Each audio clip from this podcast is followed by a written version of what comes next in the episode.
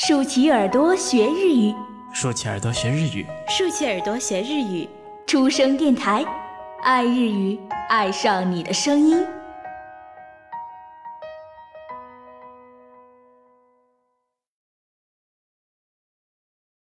书生阅读书。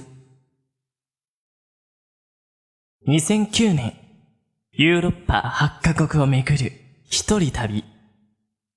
何も持たない、 ただの私、となった坂本真綾が、これまでを振り返り、これからを見つめた37日間の全記憶が、この一作に、長編エッセイ、From Everywhere。作者、坂本真綾。朗読、初恋教学部、レモン。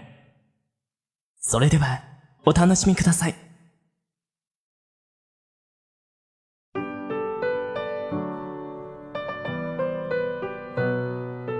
この嫌な感じというのは、いつからか混雑する電車や駅と駅の間隔が長い急行電車などに乗った時に私に起こるようになったもの。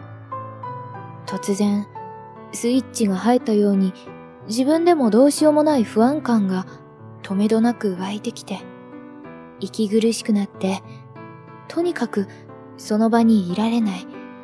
一刻も早く逃げ出したいという気持ちに駆られてしまう。もしまた同じことが起きたら、と思うと、怖くて、もう何ヶ月も電車に乗るのを避けていた。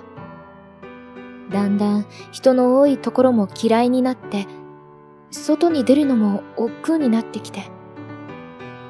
一体どうしたんだろう、私は。克服したい。負けたくない。負けてたまるか。でも、誰にも言えなかった。普段の生活の中では、きっかけがつかめないけど、もしかして、外国まで行って本当に一人きり誰も知らないところでなら、余計なことを考える暇もないような非日常の世界に飛び込んでしまえば、無理やりにでも自分のペースを取り戻せるかもしれない。私にとっては、この旅で、ただ電車に乗って移動するということ。外へ出て好きな場所を好きなだけ歩くということが、実はとても勇気のいる最大の課題だったのだ。